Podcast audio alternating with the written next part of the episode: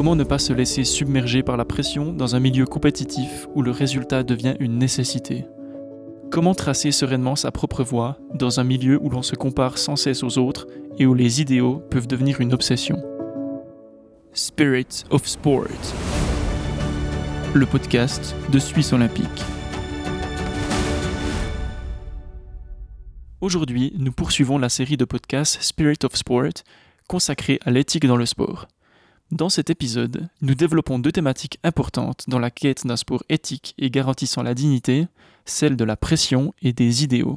Dans un premier temps, nous parlerons de la problématique de la pression dans le sport, d'où elle vient et comment la gérer, et ensuite nous parlerons des idéaux afin de mieux comprendre comment les représentations idéales peuvent devenir un frein à la performance, voire des obsessions menant à des situations critiques. Et pour parler de ces deux thèmes, j'ai le plaisir d'accueillir aujourd'hui Émile Guinan, préparateur mental dans le domaine du sport et de l'entreprise. Bonjour et bienvenue Émile. Bonjour et merci de m'accueillir pour ce podcast. Émile, tu as différentes casquettes, tu es coach, préparateur, enseignant. Est-ce que tu veux bien nous en dire un petit peu plus? Alors oui, effectivement, j'ai plusieurs casquettes euh, au niveau professionnel. D'une part, je suis euh, préparateur mental. Je travaille avec des sportives et des sportifs de tous sports confondus. Et on travaille donc sur l'aspect euh, mental de la performance. Ça peut être autant la gestion des émotions que la gestion du stress, aussi la capacité à pouvoir se relâcher pour assurer un mouvement fluide. Euh, de pouvoir travailler sur l'estime de soi, sur la concentration ou sur la motivation. Donc tout ça, c'est dans le but de pouvoir euh, performer au meilleur de ses capacités. Et j'interviens aussi pour les mêmes thématiques euh, dans le domaine de l'entreprise. Et d'autre part, j'enseigne l'éducation physique au centre de formation professionnelle Neuchâtelois et également la psychologie au lycée Blaise Sandrard à la Chaux-de-Fonds. Dans l'épisode d'introduction du podcast, nous avions parlé d'une boussole qui permet d'évaluer les situations d'un point de vue éthique on l'utilisera pour nos deux sujets du jour, la pression et les idéaux. Mais est-ce que tu peux d'abord nous rappeler comment cette boussole fonctionne? Oui, bien sûr. Pour évaluer donc si une situation sportive euh, respecte l'éthique et la dignité des personnes, on peut utiliser euh, ce modèle d'une boussole à quatre couleurs avec la couleur verte, grise, orange et rouge. Et euh, on va situer dans chacune des zones en fonction euh, de l'éthique de la situation. Donc dans la zone verte, c'est euh, que l'éthique est respectée, que tout se passe bien. Dans la zone grise, c'est qu'il y a certains problèmes qui surviennent, mais qui peuvent être résolus si on a une bonne communication ou des outils spécifiques euh, pour le faire. La zone orange indique plutôt des situations avec des manquements éthiques et la zone rouge des situations avec des actes qui peuvent relever du droit pénal. Euh, si on détecte une situation qui est euh, dans la zone orange ou la zone rouge, il faut la signaler par exemple avec euh, Swiss Sport Integrity afin de pouvoir se faire aider et de pouvoir mettre fin à cette situation. Alors est-ce qu'on aborde notre premier thème, celui de la pression? Volontiers. On entend beaucoup d'athlètes qui craquent sous la pression. En tant que préparateur mental, j'imagine que la pression, c'est un thème central dans le travail que tu fais avec les athlètes. Oui, exactement. En préparation mentale, on travaille beaucoup autour de la pression. Euh, déjà parce que la pression ressentie, elle va dépendre directement de notre mental, notamment de notre façon qu'on a de pouvoir euh, percevoir le monde ou interpréter les événements. Et en plus de ça, le travail autour de la pression, il est essentiel parce que la pression, elle va directement influencer le niveau de performance. Donc c'est pour ça que c'est important de pouvoir la, gérer. Et pour mieux expliquer euh, ce qu'est la pression, on peut la comparer au niveau de stress de l'athlète elle va dépendre en fait de la relation de deux facteurs. D'une part, la demande à laquelle on doit répondre, et puis d'autre part, les ressources que l'on a pour parvenir à répondre à cette demande. Donc si la demande à laquelle on fait face, elle est élevée, par exemple une compétition avec un enjeu majeur, et que les ressources pour y faire face sont faibles, par exemple on ne se sent pas assez en forme, ou alors on ne se sent pas capable d'y arriver, ou on a l'impression que nos adversaires nous semblent plus forts, alors dans ces situations, on va entrer dans une zone qui est dite de surpression, dans laquelle il y aura beaucoup d'incertitudes, où la panique et la peur vont nous empêcher d'exprimer le meilleur de notre potentiel. Et en état de surpression, on peut remarquer par exemple que les muscles vont se crisper, que la concentration elle n'est pas au rendez-vous, que les décisions deviennent mauvaises. Et tout ça, ça va engendrer des erreurs qui vont s'enchaîner. Et donc euh, la performance sera fortement prétéritée. Et quelles solutions peut-on mettre en place pour euh, gérer cette pression et surtout éviter de se retrouver dans cette zone de surpression? Ben, tout d'abord, c'est important de comprendre que euh, la taille de la demande et puis aussi la perception des ressources qu'on a pour y faire face, c'est deux facteurs qui sont subjectifs, c'est-à-dire qui vont dépendre de notre manière de percevoir la réalité. Euh, si on prend l'exemple dans un sport collectif, Le prochain match à jouer, ça peut être la demande à laquelle on doit répondre. Deux coéquipiers ou deux coéquipières de la même équipe peuvent évaluer cette demande de façon totalement différente. Par exemple, une personne peut se dire que ce match, c'en est un parmi tant d'autres, que peu importe le résultat, il y aura d'autres matchs à jouer, donc l'enjeu n'est pas si important. Euh, par contre, une autre personne de l'équipe peut se dire que ce match est très important pour le classement, qu'en plus de ça, l'équipe en face est en grande forme et que la tâche va donc être très difficile. Et euh, donc la demande pour cette deuxième personne sera euh, beaucoup plus forte, ce qui va favoriser un stress élevé, surtout si cette personne-là a l'impression de ne pas avoir toutes les ressources nécessaires pour faire face à cette demande. Et en préparation mentale, on peut donc travailler sur euh, les deux axes, c'est-à-dire autant sur la perception qu'on a des défis auxquels on doit faire face. On peut essayer de relativiser certaines choses, de faire baisser la pression. D'autre part, on peut aussi travailler sur les ressources qu'on a pour faire face aux défis en apprenant et en pratiquant par exemple différentes techniques qui permettent de gérer le stress. Ça peut être de la respiration, de la relaxation ou alors de la méditation. Certains athlètes ou certaines athlètes semblent parfois se transcender dans les grands événements, est-ce que la pression, elle est systématiquement mauvaise et est-ce qu'on ne peut euh, ne pas la ressentir de manière négative? Non, bien sûr, la, pression, elle n'est pas forcément mauvaise. En fait, on sait que le stress, c'est une réponse physiologique primitive qui a pour fonction de pouvoir euh, nous permettre euh, de faire face à un danger. Donc lorsque ça survient, toutes nos fonctions vont être optimisées pour réagir plus rapidement. La pression et le stress nous permettent donc d'être dans un état physiologique idéal pour performer. Euh, cependant, dès qu'on dépasse un certain seuil, le stress va devenir délétère et va nous empêcher d'avoir pleinement accès à nos capacités. C'est cette fameuse zone de surpression. Et en préparation mentale, on va chercher à se rapprocher du niveau idéal de stress et d'activation à l'aide de différents protocoles. Il s'agit aussi de bien se connaître puisque chaque individu euh, va avoir un seuil d'activation idéal qui sera différent. Et enfin, euh, il existe parfois le problème inverse qu'on appelle un problème de sous-pression. C'est souvent le cas quand euh, la confiance en soi elle est trop grande et que l'on sous-estime la demande à laquelle on doit répondre. Ça peut être euh, sous-estimer un adversaire, ça peut être sur les derniers mètres d'une course penser que c'est déjà joué et, se déconcentrer à ce moment-là, ou alors un coup qui nous paraît facile à jouer au tennis ou au golf où, où l'erreur va survenir. Et dans ces cas-là, en fait, le corps n'est pas suffisamment activé, la concentration pas suffisamment mobilisée et c'est ça qui va engendrer des erreurs euh, entre guillemets bêtes. Dans beaucoup de sports, on commence euh, très jeune à ressentir de la pression. Euh, de ton avis personnel, tu penses que c'est nécessaire aussi parfois, d'un point de vue éthique, d'infliger cette pression à des très jeunes? Alors je pense que c'est un, problème qui est central au niveau de la formation des jeunes en, sport, au niveau de la pression. en même temps, c'est bien de pouvoir apprendre à gérer cette pression et donc le faire dès le plus jeune âge, ça peut être intéressant aussi de sensibiliser avec certains outils euh, dont on va parler après au niveau de la préparation mentale.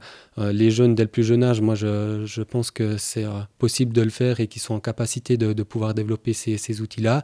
Et en même temps, on a un devoir de faire attention ça, ça, reste des enfants, à, la pression qu'ils vont subir et aussi à, les prémunir un tout petit peu de, du stress que ça peut infliger et de tous euh, les effets secondaires que ça peut euh, avoir, que ce soit euh, avant les matchs, de se sentir mal à l'aise ou que ce soit par des paroles de l'entraîneur qui peuvent blesser certains joueurs. Et euh, ce qui est très important de savoir, c'est aussi que chez les jeunes, également euh, de la même manière que chez les adultes, la pression ressentie va être très différente en fonction de chacun, chacune. Donc c'est important aussi d'avoir cette communication avec les jeunes, de savoir euh, comment tu te sens avant une compétition, comment ça se passe pour toi quand il y a une défaite, comment ça se passe pour toi quand il y a un échec, etc. Et de directement sensibiliser les jeunes à cette problématique, mais surtout de le faire en communication et en collaboration avec eux. On a parlé du sujet de la pression, de ses conséquences, de comment la gérer, euh, mais quel lien y a-t-il entre la pression, l'éthique et donc le modèle de la boussole? Alors comme euh, on a évoqué, la pression qu'on va ressentir, ça va dépendre de la perception qu'on a de la situation euh, que l'on va vivre. Et puis cette perception, elle va non seulement varier en fonction de notre propre, nos propres représentations, mais également varier sous l'influence de facteurs extérieurs, comme par exemple le public, euh, les sponsors, l'entraîneur, les journalistes, les parents, qui peuvent euh, augmenter la pression. Et euh, c'est principalement dans cette relation entre les entités qui gravitent autour de l'athlète et l'athlète lui-même que l'éthique rentre en jeu lorsque l'on parle de pression. Si on prend par exemple l'entraîneur, quand il va encourager son équipe euh, dans une compétition, il peut apporter une certaine pression supplémentaire euh, du fait que l'athlète souhaite ne pas le décevoir, mais ce comportement d'encouragement se situe dans la zone verte de la boussole puisque l'entraîneur est partenaire de la performance puis va chercher à stimuler positivement euh, son athlète ou son équipe. Et par contre, un entraîneur peut aussi accroître la pression avec des paroles un peu plus rudes qui ont peut-être pour but de secouer l'athlète ou qu'il se mobilise davantage. Et ce langage, ben, il peut se situer dans la zone grise, euh, c'est-à-dire euh, on peut se poser la question, est-ce que l'athlète est d'accord qu'on lui parle ainsi? À quel point est-ce que sa dignité elle est atteinte selon le vocabulaire ou le ton qui va être employé? Et dans ces cas-là, ben, il est important de bien dialoguer en amont euh, avec les athlètes, mais également de débriefer de certaines situations pour s'assurer que ce langage ou cette situation est acceptable pour toutes les parties.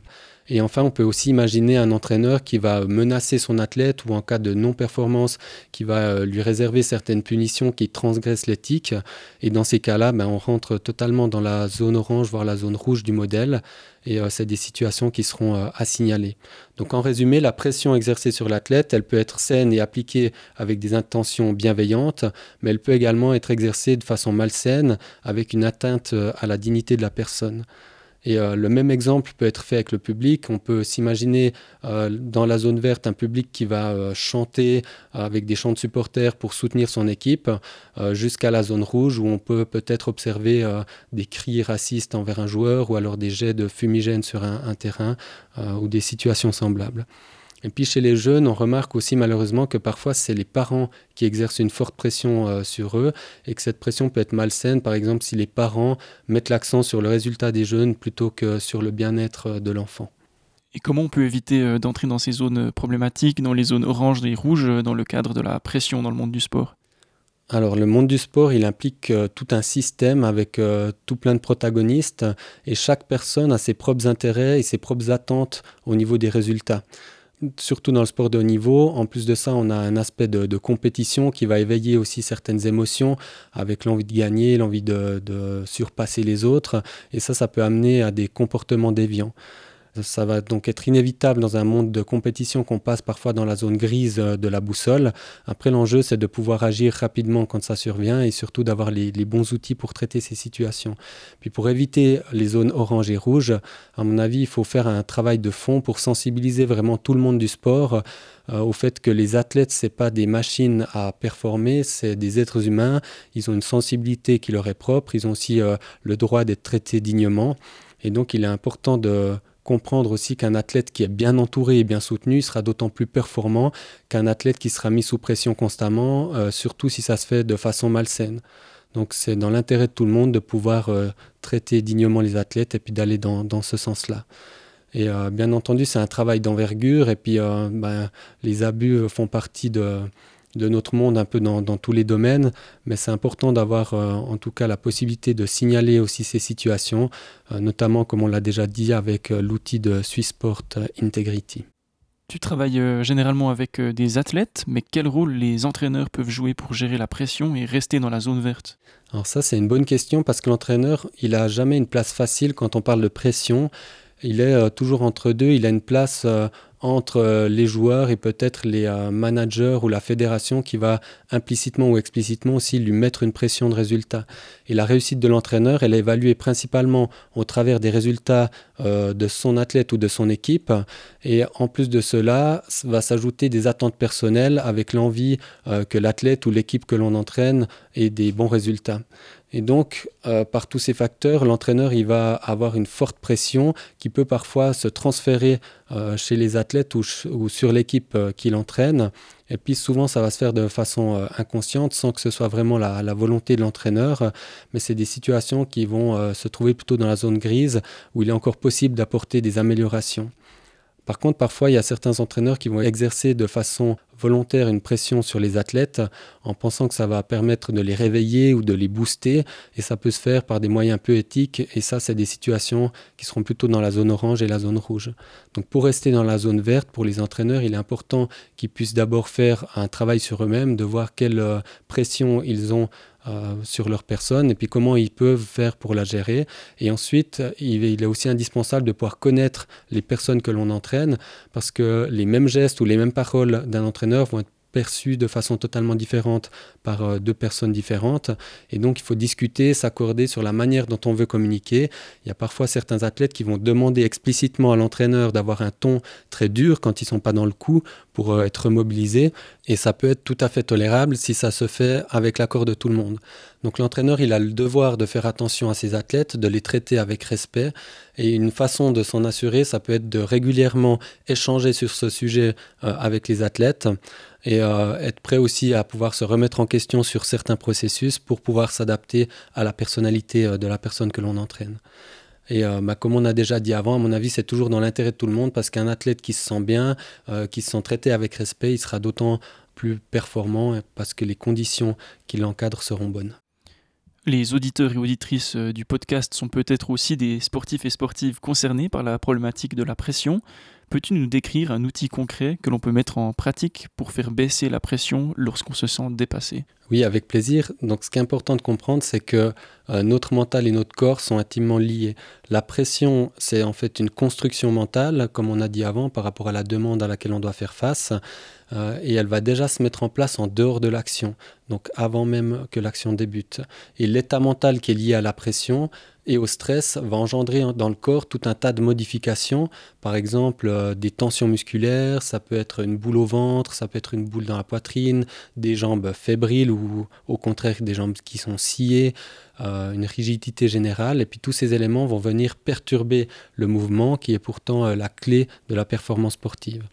Et pour diminuer la pression, on peut donc travailler sur les deux axes, c'est-à-dire soit sur le corps, soit sur le mental. Si on veut travailler directement sur le corps, on peut travailler par exemple avec des exercices de respiration ou de méditation ou de relâchement. Pour moi, un des outils euh, phares dans ce domaine, c'est la respiration abdominale. C'est un outil euh, qui est très simple mais très efficace s'il est entraîné et pratiqué régulièrement de la bonne manière. Il a été démontré par rapport à la respiration abdominale que si l'on respire au niveau du bas du ventre, ça permet d'activer tout le système nerveux parasympathique, qui est le système nerveux responsable de toutes les fonctions du corps liées à la détente euh, musculaire, etc. Et donc, on va aussi envoyer un message nerveux au cerveau quand on respire euh, avec la respiration abdominale. Euh, qui va permettre de diminuer l'activation des aires cérébrales liées au stress et à la peur. Ainsi, en respirant de cette façon, on a une influence sur l'ensemble de notre système et euh, un moyen de pouvoir faire baisser la, pression et de retrouver des sensations euh, habituelles dans le corps. Pour effectuer une respiration abdominale, je conseille donc de respirer par le bas du ventre, d'inspirer calmement par le nez et d'expirer calmement par la bouche comme si on soufflait euh, gentiment dans une paille. Et le fait de pratiquer régulièrement ce genre de respiration, c'est indispensable si on veut pouvoir ensuite le mettre dans une situation euh, de surpression. Et si au contraire on cherche à diminuer la pression en agissant au travers du mental, on peut euh, pratiquer une technique d'imagerie mentale, par exemple, qui consiste à se visualiser dans un endroit où on se sent particulièrement calme et détendu. Pour ça, on va souvent passer par un souvenir d'une situation où on a pu ressentir ces sensations. On sait que le fait d'imaginer une situation permet d'activer réellement les émotions qui y sont liées. Par exemple, c'est le cas si on repense à une défaite douloureuse ou au contraire à un fou rire avec des amis. Donc à nouveau, il est indispensable de pouvoir pratiquer ces outils de visualisation pour pouvoir bien les maîtriser et pour qu'ils soient efficaces en situation de surpression. Et pour que ce soit possible, on astreint les athlètes à un entraînement mental rigoureux et régulier euh, qui permette d'atteindre un certain niveau de maîtrise qui va permettre de mettre en place ces outils-là en situation de pression. On va maintenant passer à la deuxième partie du podcast qui est consacrée aux idéaux dans le sport, donc aussi très lié à la question de la pression. Tout d'abord, qu'est-ce que l'on entend quand on parle d'idéaux? Un idéal, ça représente en fait la perfection que l'on voudrait atteindre. Et euh, bah, le monde du sport, avec euh, tout cet aspect compétitif, où le résultat c'est souvent l'unique voie vers la réussite, pousse à tendre vers des idéaux. La devise olympique l'illustre par exemple très bien en disant plus vite, plus haut, plus fort. Et en plus de ça, il y a un phénomène aussi de comparaison sociale qui va pousser les gens vers des idéaux. On cherche à tendre vers des modèles ou à être mieux que son rival ou que son voisin. Et euh, ça peut être autant au niveau de, des idéaux au niveau du corps qu'au niveau de son poids, qu'au niveau d'un chronomètre, qu'au niveau des heures d'entraînement, etc. Alors en quoi les idéaux peuvent porter atteinte à la dignité de l'athlète ou contrevenir à l'éthique sportive? Alors lorsqu'on va se comparer à un modèle, ça peut se faire de façon saine et euh, ça va pouvoir permettre d'accroître la motivation, de se structurer, de s'engager pour obtenir de meilleurs résultats. Dans ces cas-là, on va se situer dans la zone verte de la boussole. Euh, l'idéal qu'on va se fixer, il est inspirant, il va stimuler la mise en place d'un processus de progression vers la performance.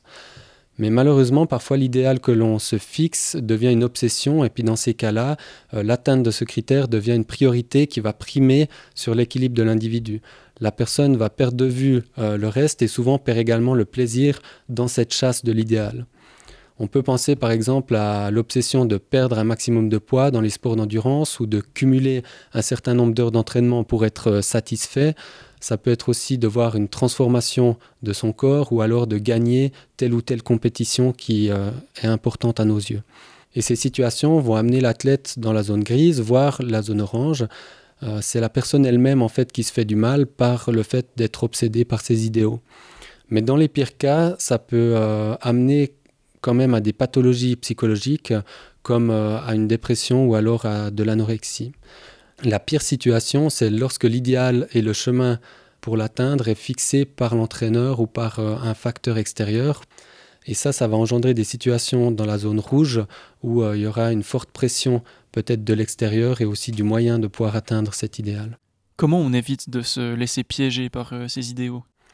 Alors ces idéaux, ils vont devenir malsains quand ils seront soit poussés à l'extrême ou alors quand euh, un critère bien précis va devenir une fixette qui va primer sur euh, tout le reste.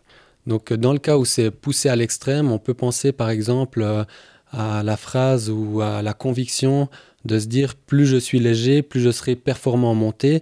Donc c'est une conclusion qui va se vérifier jusqu'à un certain point dans les sports d'endurance avec des nivellations, mais poussée à l'extrême, cette conclusion va devenir dangereuse pour la santé de l'athlète. Euh, idem pour une autre euh, conviction qu'on pourrait avoir, plus je m'entraîne, meilleur je serai. Poussé à l'extrême, cette conclusion va aussi euh, entraîner l'athlète vers la blessure. Mais ça peut être aussi le fait de s'évaluer au travers d'un seul critère. Par exemple, certains athlètes vont occulter tous les bons résultats tant qu'ils n'ont pas gagné telle ou telle compétition. C'est souvent le cas, par exemple, avec les Jeux olympiques qui constituent un but ultime, d'autant plus qu'il y a peu d'occasions de pouvoir y participer dans une carrière. Et pour euh, éviter de se faire piéger par les idéaux, il est donc important de garder une vision globale euh, des paramètres qui constituent la performance et d'envisager la réussite pas uniquement au travers d'un seul critère de résultat, mais au travers euh, d'une multitude de critères et de s'évaluer au travers de tous ces critères-là. En préparation mentale, comment est-ce qu'on peut gérer le thème des idéaux? Le thème des idéaux, c'est un thème qui est souvent sensible. Ce qui est important, c'est donc d'abord de créer un lien de confiance avec la personne. Et ensuite, on va essayer de pouvoir faire émerger euh, les motivations ou les critères d'évaluation de la personne. On peut par exemple lui poser euh, diverses questions comme euh, qu'est-ce que tu vises au travers du sport? Qu'est-ce que tu souhaites atteindre pour améliorer tes performances? Avec quels critères est-ce que tu évalues ta réussite sportive, etc. Et avec ce genre de questions, on va pouvoir aborder le sujet et mettre en lumière les représentations individuelles de chaque athlète. Dans un deuxième temps, on peut aussi travailler sur les critères que va utiliser l'athlète pour évaluer sa progression et sa réussite et essayer d'élargir un peu la vision de l'athlète par rapport à, ces critères pour ne pas se fixer uniquement sur un seul paramètre. Par exemple, même si on n'a pas gagné le tournoi ou la course ou le match sur lequel on a basé toute son année ou toute sa saison, on peut être satisfait euh, de sa progression technique, du fait que l'on se sent peut-être plus affûté que l'année précédente, ou du fait que l'on a gagné en expérience au travers euh, de cette compétition. Et ainsi, se baser sur des critères multiples, ça permet d'éviter euh, de déchanter si le critère X n'est pas rempli. Pour éviter le piège des idéaux, ce qui est important, c'est de se donner aussi le droit à l'erreur. Euh, souvent, j'accompagne des sportifs ou des sportives qui, par vision idéale d'eux-mêmes, s'imposent un devoir de réussite et s'interdisent la moindre erreur. Euh, du coup, là, c'est un peu le croisement entre les deux thèmes du jour. L'idéal que l'on s'impose va venir augmenter la pression qu'on va ressentir. Et du coup, bien souvent, le fait de ne pas se donner le droit à l'erreur va directement y mener. Donc on dit souvent qu'il faut se donner le droit à l'erreur, mais qu'on a le devoir euh, d'apprendre de ces erreurs et d'ajuster ensuite pour travailler en fonction et progresser. Que peut-on conseiller aux jeunes athlètes pour euh, éviter d'être obsédés par un, idéal sportif?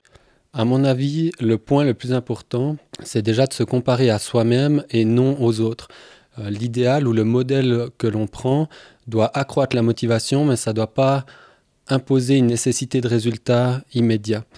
Donc en se comparant à soi-même, on peut apprécier les progrès que l'on a fait depuis euh, quelques semaines, quelques mois ou quelques années. Et ça, euh, ça va être motivant parce qu'on va voir que l'on avance et que l'on progresse.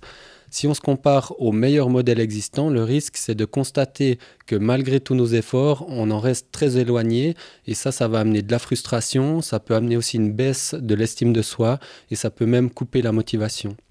Euh, malheureusement, avec les réseaux sociaux, le phénomène de comparaison, il a explosé.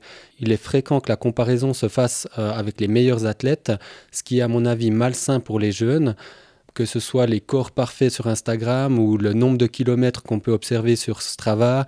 Euh, le fait que tout devienne public, en fait, va pousser à la comparaison. Et puis en plus, cette comparaison, elle va souvent pousser les jeunes athlètes ou l'athlète lambda à se fixer des objectifs beaucoup trop élevés qui vont systématiquement mener à l'échec ou voire même à la blessure.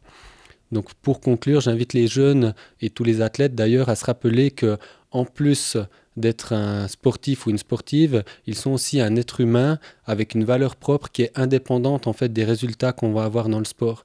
C'est important aussi de se définir en tant qu'être humain en dehors du sport, par exemple par des qualités humaines, organisationnelles ou sociales. Nous arrivons euh, peu à peu au terme du podcast. Est-ce que tu serais d'accord de nous donner un exemple de coaching en préparation mentale qui est lié à ton expérience et qui concerne euh, ce domaine des idéaux? Oui, alors volontiers. En plus, euh, l'exemple que je vais aborder mêle les deux thèmes du jour entre les idéaux et la pression. J'ai eu l'occasion de travailler avec un jeune footballeur qui évoluait à bon niveau, mais qui faisait pas partie euh, des cadres de formation des plus grandes équipes de sa région. Son idéal, c'était de devenir professionnel et il percevait absolument aucune autre possibilité dans son évolution sportive. Il se raccrochait à des parcours de footballeurs qui ont brillé sur le tard et qui ont pu intégrer des grands clubs sans passer par les voies de formation classiques. Le problème, c'est que son idéal de devenir professionnel et le fait de considérer cette voie comme un devoir et comme l'unique possibilité lui mettait une pression énorme qui aboutissait à un cercle vicieux. La pression euh, pour passer professionnel amenait des tensions et perturbait fortement la concentration, ce qui amenait des erreurs techniques et tactiques qui euh, provoquaient de la frustration et ne faisaient qu'augmenter la spirale négative. Donc plus les mauvaises prestations s'enchaînaient, plus la pression de devoir bien faire pour rattraper le reste devenait grande. Pour travailler avec ce jeune, on a développé différentes thématiques. Tout d'abord, il s'agissait de pouvoir prendre du recul pour éviter que l'obsession de devenir professionnel prenne le dessus sur tout le reste et soit l'unique préoccupation. Donc on a d'abord déterminé tous les critères importants pour lui qui permettent euh, de devenir un bon footballeur. Et ensuite on a convenu d'une procédure qui permettait de s'évaluer sur ces critères-là à la fin de chaque match. Il devait donc relever les points positifs versus les points d'amélioration pour chacun de ces critères. Et à partir des points d'amélioration, il se fixait de nouveaux objectifs à court terme euh, à travailler dans les prochains entraînements. Et ainsi, euh, son attention, elle était focalisée sur des critères concrets et constructifs et non plus euh, sur l'idée qu'il joue sa carrière sur chacun de ses matchs. On a également euh, travaillé sur le droit à l'erreur, comme on en parlait avant, et euh, en effet, dans l'optique de passer pro, lui, il s'interdisait le droit à l'erreur, il était beaucoup trop exigeant avec lui-même, et ça faisait qu'augmenter euh, la pression qu'il se mettait sur les épaules en développant de nouvelles croyances sur l'erreur, comme par exemple le fait que l'erreur est indispensable pour progresser, que ça permet de souligner un point de progression et de se fixer des objectifs motivants. On a réussi à aller de l'avant sur cette thématique-là et on a aussi pris en exemple des carrières de grands sportifs en soulignant le fait que l'erreur fait systématiquement partie intégrante de leur parcours et que le fait de l'accepter permet de diminuer la pression et donc d'en faire moins. En plus de ce travail sur ces thématiques, on a additionné d'autres outils de préparation mentale et le tout a permis à ce jeune footballeur de pouvoir jouer beaucoup plus librement, selon ses mots, et surtout de retrouver le plaisir de jouer. et il s'est donc libéré de la pression et du poids qu'il se mettait euh, lui-même sur les épaules et ça a permis qu'il retrouve une dynamique de progression et sorte de cette euh, spirale négative. À la fin du suivi, le jeune m'a confié qu'il euh, serait également heureux s'il n'arrive pas à passer professionnel. En fait, le fait de partager des émotions en équipe et aussi la quête de pouvoir progresser chaque jour un peu plus semblait avoir remplacé le désir absolu de devenir professionnel. Merci beaucoup, Émile, pour tout ce que tu nous as partagé aujourd'hui. Euh, merci d'être venu aussi ici euh, à Épalage, euh, chez Radar, pour cet enregistrement. Et puis à une prochaine, merci. Ben, merci beaucoup pour l'accueil et pour aborder ces thématiques aussi importantes. J'espère que ça permettra autant aux athlètes qu'aux entraîneurs qu'aux gens qui travaillent dans le monde du sport de pouvoir se poser certaines questions et si besoin modifier leurs pratiques. Et merci à vous, auditeurs et auditrices, d'avoir écouté ce podcast. N'hésitez pas à le partager autour de vous. Tous les épisodes du podcast sont disponibles sur suisseolympique.ch.